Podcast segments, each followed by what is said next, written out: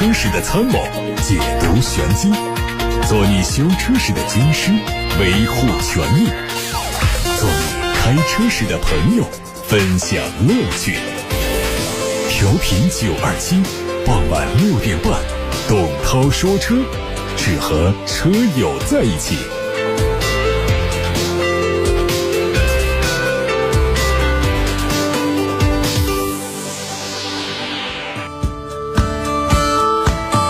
各位晚上好，各位元宵节好，我是董涛。今天的直播开始了，到七点半之前，大家都可以把选车用车的问题发到直播间，把汽车消费维权投诉发到直播间。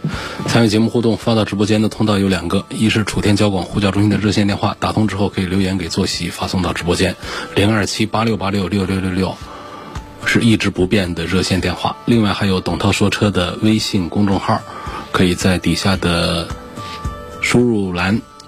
图文留言，看新闻。日前，现代汽车宣布，因为存在起火风险，公司将召回在全球范围售出的大约8.2万辆电动车，并且更换电池。消息人士说，电动车召回计划的预算将达到9亿美元。这次召回主要涉及到三款产品，有科纳，还有艾尼克。以及另外一款纯电动巴士，所有被召回的汽车都用上了 LG 公司在中国南京工厂所生产的电芯，生产时间为二零一七年九月到二零一九年七月。最近，国家市场监督管理总局、国家标准化管理委员会批准发布 GB 幺九五七八二零二幺。乘用车燃料消耗量限值新标准将在二零二一年七月一号起实施。二零二五年前，传统新能源乘用车插电式混合动力电动乘用车实验工况将由 NEDC 切换为 WLTC。和 NEDC 标准相比，WLTC 标准更接近真实路况的行驶条件。标准实施后，燃油车的油耗和电动车的续航里程更接近于实际驾驶油耗和续航里程。在 NEDC 切换为 WLTC 后，车型的续航里程标定无疑会较现阶段有明显的下降，而在一定程度上，车企虚标里程的问题也将受到打击。广汽本田2021款皓影正式上市，十二款配置的售价区间是十六万九千八到二十五万二千八。作为年度改款，它主要针对配置做了一些调整，同时新增了240 Turbo CVT 智享版，以及。幻夜系列推出了格林蓝白全新的配色，具体配置上新增的这个智享版配备了真皮座椅、真皮方向盘、真皮换挡手柄，主驾驶席的座椅可以实现八项电动调节，并且还有四项的电动腰托；副驾驶席的座椅可以有四项电动调节，而另外的二四零尊贵版、锐尊贵版以及幻夜版都升级了手机无线充电功能。另外呢，还有插电式混合动力版本呢。也升级为真皮材质。此前配备手机无线充电功能的几个版本呢，都会支持最大十五千瓦的快速充电。二零二一款的凯迪拉克 ST 五、XT 六正式上市，各推出六款配置。XT 五的售价区间是三十三万二千七到四十七万二千七，ST 六的售价区间是三十九万二千七到五十五万二千七。全系增加了四十八伏轻混，其余方面基本不变。目前来看，在调整之后，原有的 XT5 技术型改为风尚型这个命名，四驱领先运动型更换为四驱尊贵型的命名。相比调整之前，新款 XT5 每款产品的官方价格上浮了三千元。至于 XT6，它原有的四驱豪华运动型采用了四驱尊贵型这个命名，售价保持不变。除此之外，其余每一款产品的价格同样有着三千元的上浮。上汽大众官方传出消息，中期改款朗逸已经进入到生产准备阶段，并开始制定新颜色方案，预计最快在年内亮相。据说中期改款的朗逸还可能对外观内饰做调整，它的轴距大概率保持不变，长宽高可能会有小幅度的加长。在动力方面，继续沿用1.5升自然吸气和 1.4T 发动机，匹配五速手动挡、六速自动挡以及七速的 DSG 双离合变速箱。海外媒体说，Mini 推出全新的五门版车型，会在三月份在欧洲市场率先开售，预计年内在中国实行换代。为满足车主的个性化需求，新车将会提供更多外观涂装。供选择。尺寸方面，车身的长度增加了十六公分，轴距增加了七点二公分，空间和舒适性应该会得到提升。内饰部分，全新造型的空调出风口，尺寸更大的仪表盘都是新内饰的亮点。另外还会采用运动皮革方向盘，方向盘加热功能首次出现。在动力方面，继续用 1.5T 和 2.0T，匹配的都是七速的双离合变速箱。梅赛德斯奔驰经销商传出消息，2021款的 CLA 四门轿跑将会新增 CLA 240驱车型，而首批车型会在四月份开始陆续到店。价格方面，参考同平台的200和240驱版，它们2.9万元的差价，估计是售价在33万元左右。配置方面，新车相比 CRV 两百增加了副驾驶座位的电动调节、前排座椅加热和 AR 实景导航。动力上搭载 1.3T 的高功率。另外，参考海外车，新车在传动系统上也有调整，八速的湿式双离合变速箱会替代现款的七速湿式双离合变速箱。一组新款发现的车型在实拍图上展现出来。根据规划，新车会在今年的二季度正式上市。作为中期改款，它的整体造型变化很小，主要针对细节有一些调整。其中，两侧的 LED 大灯组的内部结构有调整，日间行车灯灯带更具有辨识度。雾灯组的上方改成了三道杠，侧面和尾部变化不大，提供的是新造型的轮毂，并且调整了尾灯组内部的结构和后杠的造型。内饰方面换上了全。新的方向盘，中控区域是尺寸更大的十一点四英寸的显示屏，内置了最新的交互系统，使用的速度和观感都有提升。动力继续用二点零 T 和三点零 T，二点零 T 的参数不变，三点零 T 是全新的英杰利系列的带有四十八伏的轻混系统，它的最大功率有两百六十五千瓦，峰值扭矩有四百九十五。一个月前还在做伪装测试的全新雷克萨斯 NX，在海外某视频平台上出现了一段官方视频。从视频中可以看到，它的前脸和现款的相差不大。但是有一些细角的调整，LED 日线行车灯集成到了前大灯里面，让前脸看起来更加整洁。车尾虽然继续用了 L 型设计的贯穿式尾灯和隐藏式的排气，但是也有一些细节点缀，整体上看起来更具有层次感。内饰方面采用的是环抱式的仪表台，还有分隔式的设计，取消了现款车型备受批评的触控板，采用了大尺寸的信息娱乐系统触摸屏，还有全数字仪表盘的双屏配置。动动力上，新车在美国和欧洲注册 NX 两百三五零 H 以及 NX 四五零 H 加三种配置车型，涵盖了燃油混动以及插电式混动不同的级别。最后是沃尔沃，相关渠道传出消息，沃尔沃将在三月二号发布一款全新的纯电动车。根据此前的外媒推测，新车可能是 XC40 的轿跑版。目前官方还没有透露全新纯电动车的细节。从外媒绘制的假想图来看，它会采用和 XC40 纯电动车相同的前脸设计风格。不过车尾是溜背的造型，整体感觉是有点类似于极星二。关于续航和动力性能，相信该车也会和 XC40 纯电版保持一致。各位，刚才听到的是晚上六点半到七点半直播的董涛说车的汽车资讯部分。关于选车用车的提问回答，以及汽车消费维权的投诉，各位在接下来的时间，在七点半之前抓紧时间参与节目互动。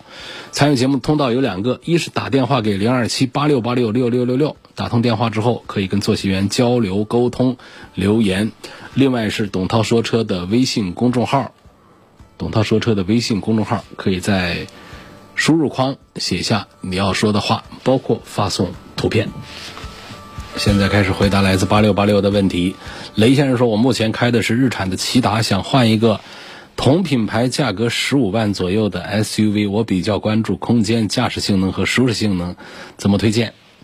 你如果一直开的是骐达，现在你想在十五万左右换的话呢，基本上你的选项啊就只有两个：高配的逍客，低配的奇骏。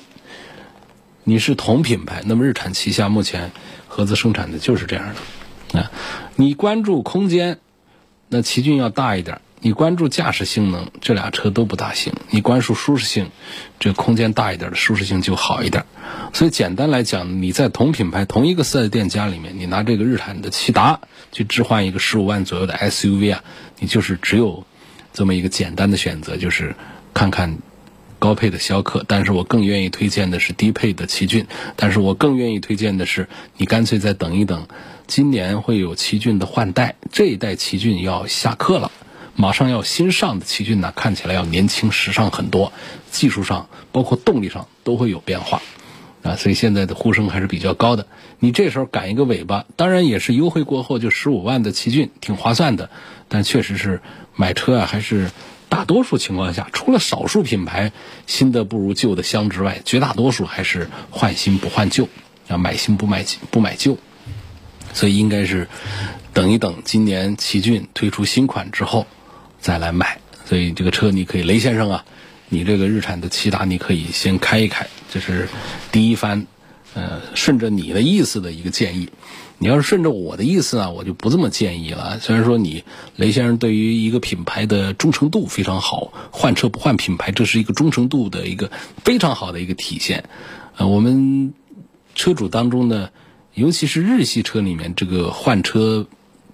品牌的忠诚度啊，表现还是比较突出的，呃，排名比较靠前的是雷克萨斯车系的车主们品牌的忠诚度比较高，然后本田的车主们的忠诚度也比较高，就出现一个换车的时候，只是在同一个品牌里头选更高级的车型，甚至是同级的车型来换新。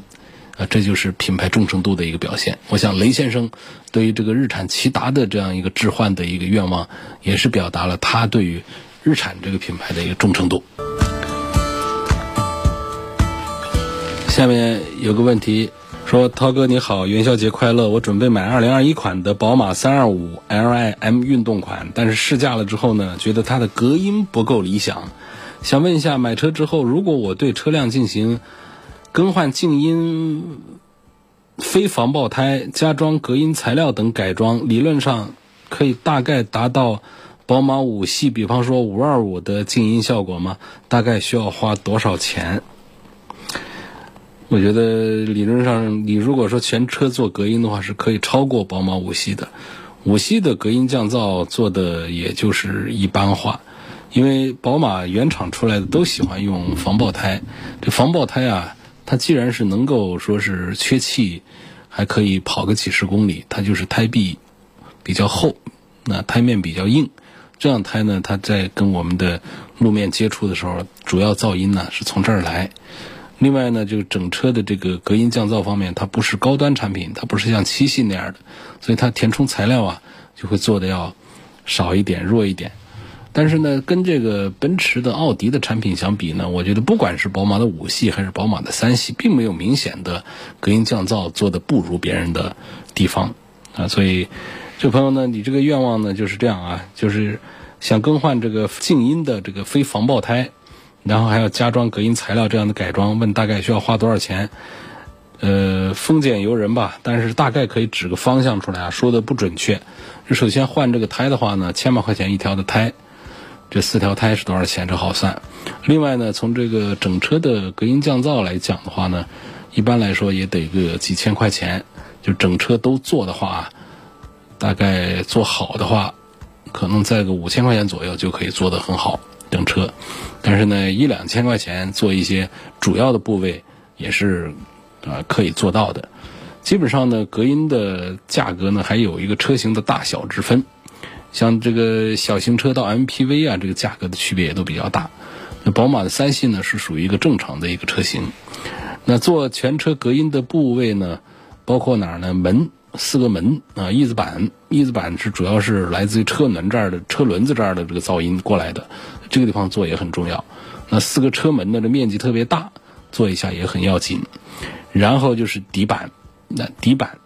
这个地方也是很重要。至于说引擎盖啊这些地方，其实这个重要性就要要差一些啊。所以，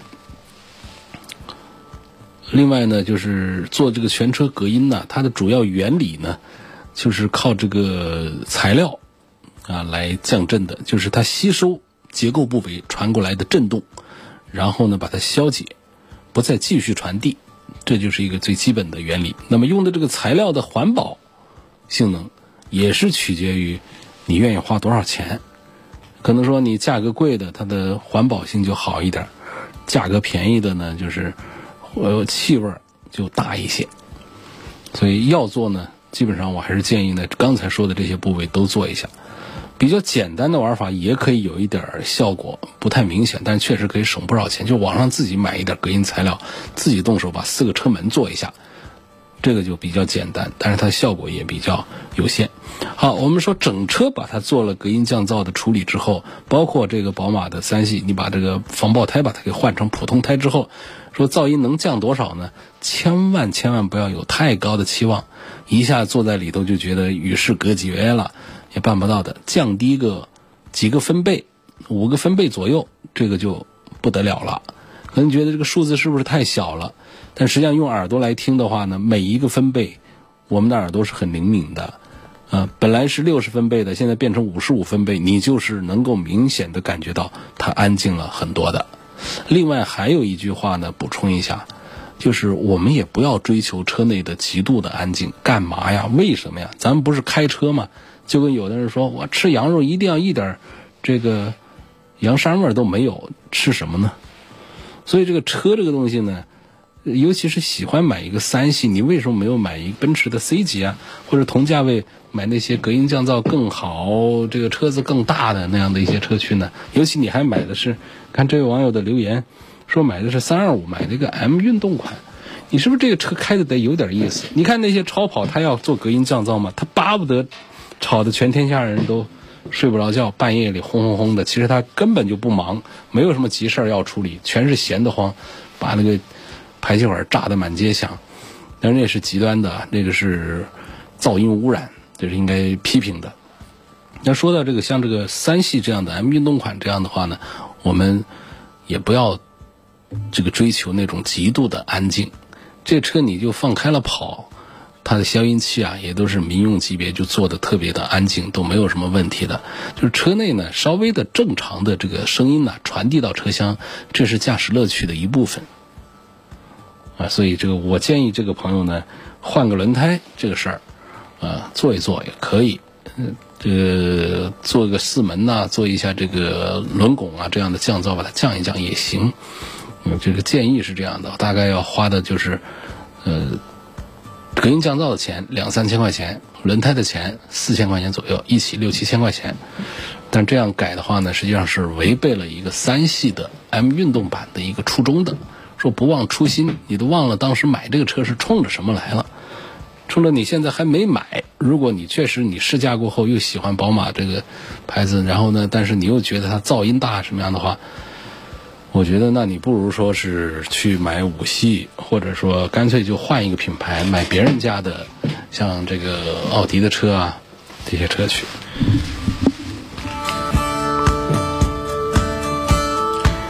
我有一台车，我再买一台车，我想把旧牌照上到新车上，再选个牌照到旧车，怎么办最便捷？我这捋一捋啊。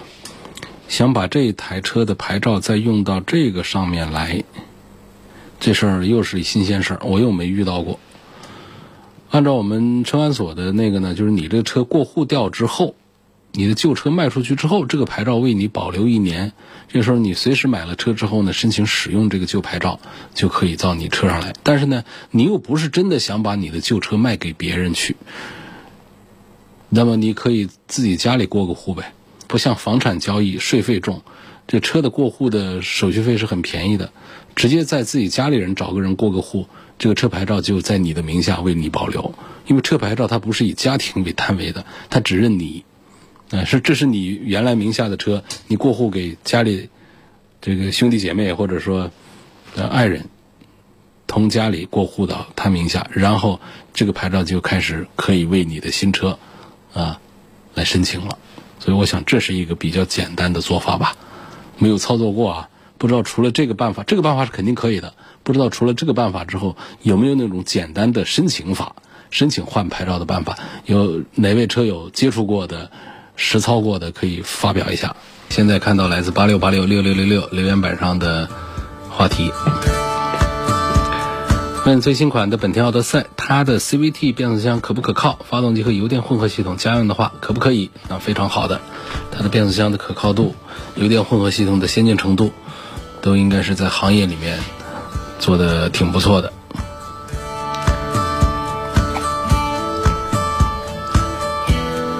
下一个问题问捷豹的 F Pace 这个车怎么样？这又是一个好多人都不认识的车了。捷豹的产品确实啊，呃，产品的种类倒是挺丰富，但是呢，真正让大家有印象的并不多，也就是还是市场占有率的问题、销量的问题。其实，在这个捷豹路虎家族当中呢，这个捷豹应该说它的产品的丰富程度啊。做的是很不错的，小 SUV、大 SUV，然后这个从这个 B 级车到 C 级车到 D 级车的轿车也都有，然后纯电动也有，啊，油电混合的也有，也就是很丰富的。包括在国内生产奇瑞捷豹路虎的产品，呃，也还是有已经有了三款。那么像这个 F Pace 这个车呢，大家在街上应该见到的非常少，它是进口车。然后卖的也非常的少，呃，能见度特别低。大家最多能知道说那是一个捷豹，呃，但是说这个捷豹它叫什么名字，啊，绝大多数的，我想百分之九十九的人都一眼看上去认不出来，不像说我们看到了一个奔驰的 GLC、GLE，看到了宝马 X 五一样的，恨不得绝大多数人都能知道，哦，那是一个宝马的 X 五。对，这个车就是卖的不好，但实际上呢，呃，在做对比的时候呢，也往往。就容易忽略它身上的一些价值，因为它卖的不好啊，这样的车就没有更多的大街上的曝光度，也没有厂家的更多的宣传投放，所以它身上的一些亮点呢，它就没有人说，没法传播啊。说看到这个车，啊，这车卖多少钱呢？那么从这个厂家的报价体系上来看，四十几万到七十几万，现在优惠完了呢，也得是三四十万到六七十万的这么一个价格体系。说这 F Pace 它是否值得买？它应该对标的是谁呀？你如果对标的话，就是这个价位来讲呢，它对标的是奔驰的 G L C，然后是宝马的 X 三，奥迪的 Q 五 L。但是呢，它的价格又比他们卖的要贵一些，从尺寸上跟他们是对标的，但是价格上呢又稍贵一点。比方说，它优惠完了最便宜的版本，那也比这个奔驰、宝马、奥迪的。同档次的这个中型 SUV 要贵一些，好，这样就说那捷豹的 F Pace，呃，划不来，性价比不好，这个话我是反对的。首先，它作为原装进口车，有个朋友刚才问了个问题，我还没来及回答，希望聊一聊进口车的优势劣势是什么，我待会儿来说。说这个车呢，它就是一个进口的身份。第二个呢，就是说它也没有多的宣传。可能是没有经费做宣传，这车的保有量小嘛，也就让它自由生长、自由卖了。这个车呢，实际上啊，在捷豹的体系里面呢是非常重要的一款产品，已经卖了好几年，二零一六年开始正式的销售。它的设计灵感是来自于捷豹跑车的 F-Type，就是它的设计、它的性能、它的实用性都达到了一个非常好的平衡。它融合了捷豹跑车的一些外观。然后再加上 SUV 的宽敞的豪华，呃内饰，能够满足消费者对跑车的一种视觉追求，同时也可以平衡他们对于实用性的追求。所以这个 F Pace 啊，它是一款名副其实的全新的跑车型的运动多功能车。这个倒不是最重要的，最重要的我们要说的就是这车的制造成本确实比刚才我提的几个竞品是要高一些。比方说，很重要的一点。全铝车身，连车门都是铝合金的，就它采用的是全铝单体式的车身结构，取消了传统汽车的那种管状结构的车身，所以这样的这个对于追求运动性的车来说呢，又轻又硬的铝合金是非常好的一个选择，所以捷豹的第一款 SUV 作品。F Pace 它就还是采用了全铝的车身，这一下子把成本就搞起来了。因为在人们的印象当中，SUV 虽然说是功能性很好，但它往往是高大笨重啊，操控性欠佳呀。但是这个 F Pace 呢，它是一款跑味十足的 SUV，运动性是不俗的，这就跟它的轻盈又坚固的全铝车身是分不开的。呃，它采用智能全铝架构，它的铝合金的用量已经达到了整个车身的百分之八十。而且这些铝合金的材料都是由顶级的铝材供应商提供的。那除了这个之外，其他的我们跟这个其他的产品来做对比的时候，就不用多谈。就这一项上，就是一个不为人知的一个很有优势的制造成本很高的一款产品。那么它在国内市场卖不动，价格呢动不动的就是上十万的往下降。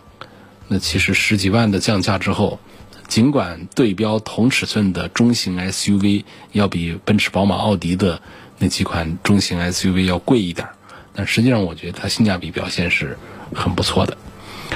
除了宣传不到位、宣传投入少，让大家不知道它的好之外呢，另外呢，导致这个捷豹的进口的 F-Pace 这个呃 SUV 卖的不好的，还有就是整个捷豹和路虎体系的质量稳定性的一个坏口碑，导致了大家对这些车啊敬而远之，了解甚少。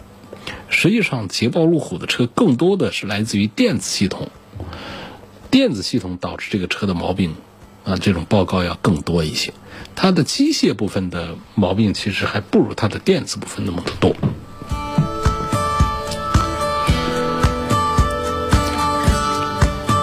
我们接下来就聊一聊进口车的优势和劣势啊。这是另外一位朋友在微信公众号的后台提的问题。进口车的第一个优点呢，我个人认为呢，是我们中国消费者呃很认同的一点，就是说这它质量普遍比国产的好。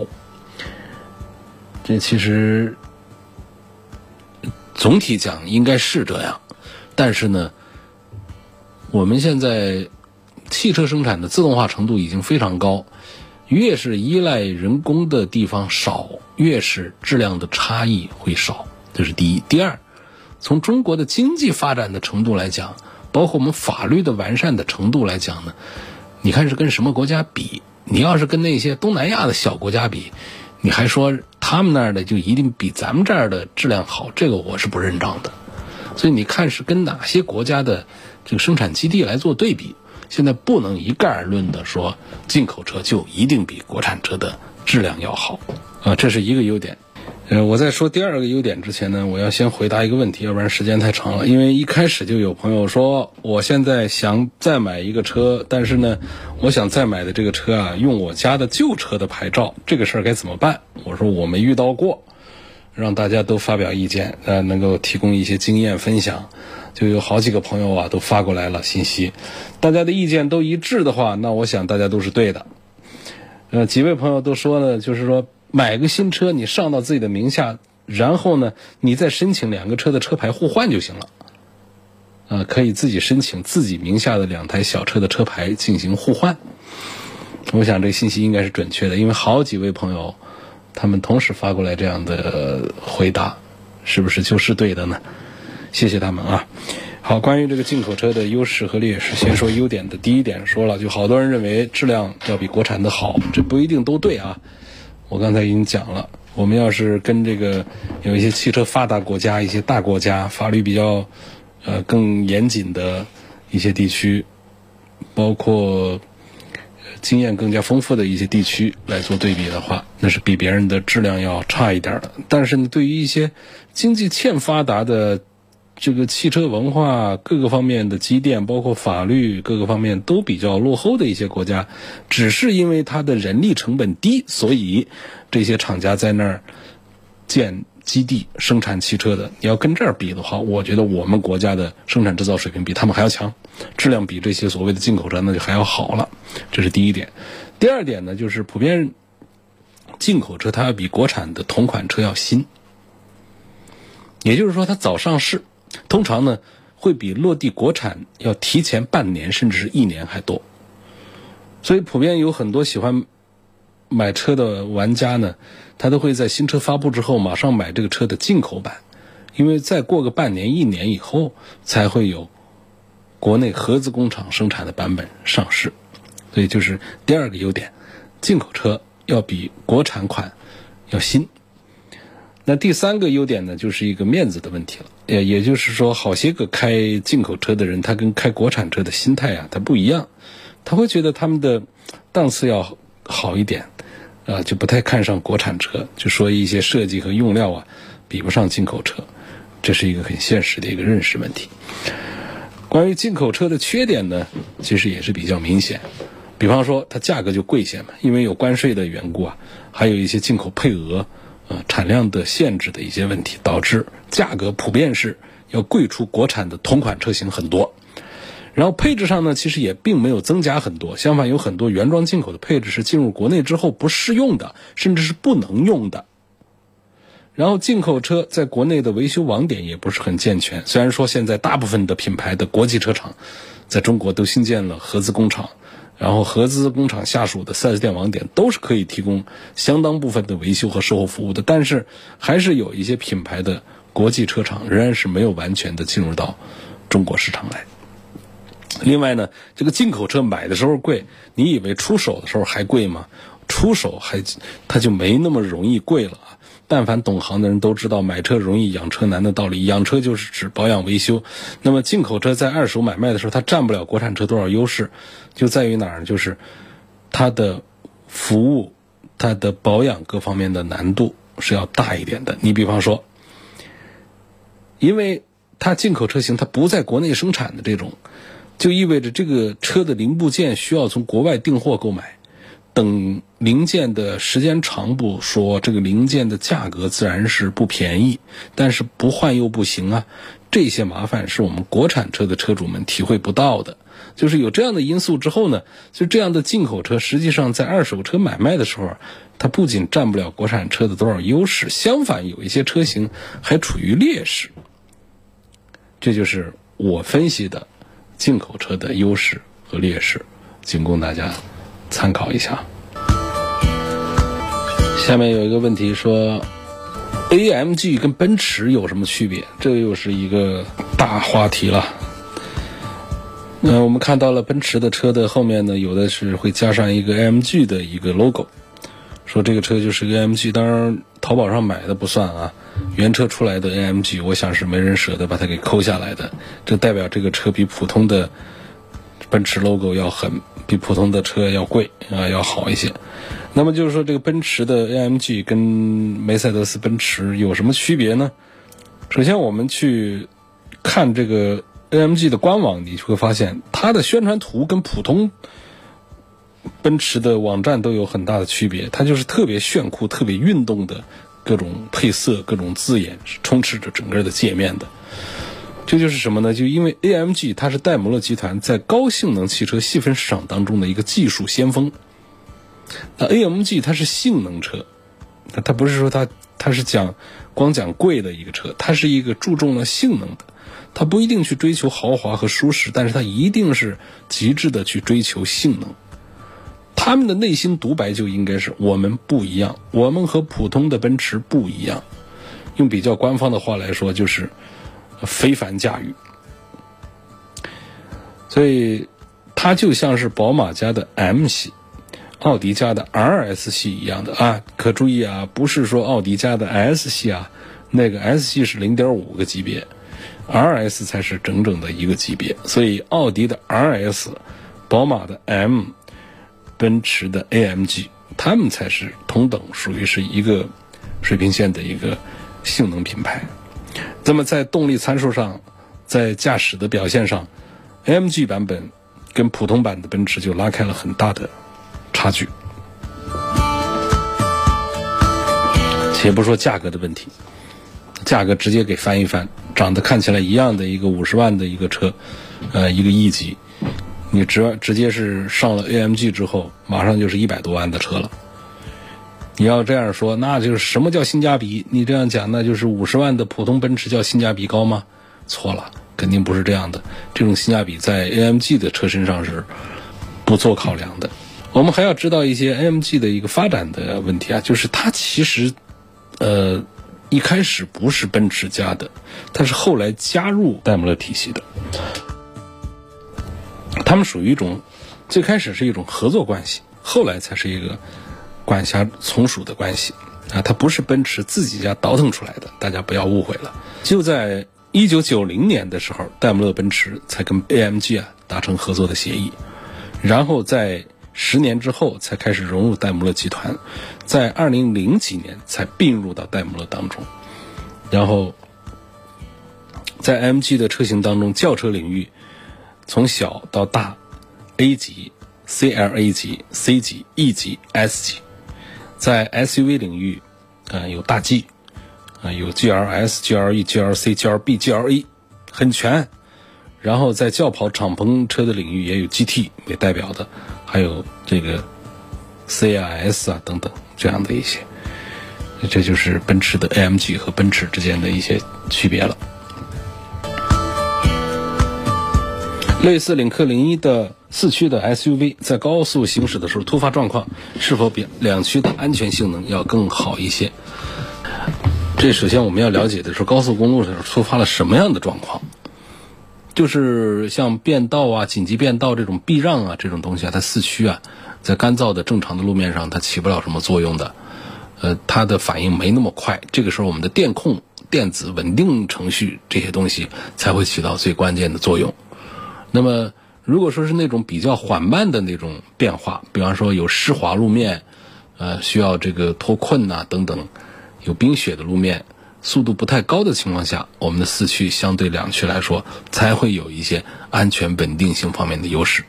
你要是跑快了，这种冰滑路面上，包括在雨水路面上，突然出现了这个失控的一种场面的话，一个四驱车跟一个两驱车没多大个区别的。啊，相反就是他们的电子系统才会见功夫。今天就说到这儿吧，感谢各位收听和参与每天晚上六点半到七点半钟的直播。再次祝各位车友、各位网友元宵节快乐！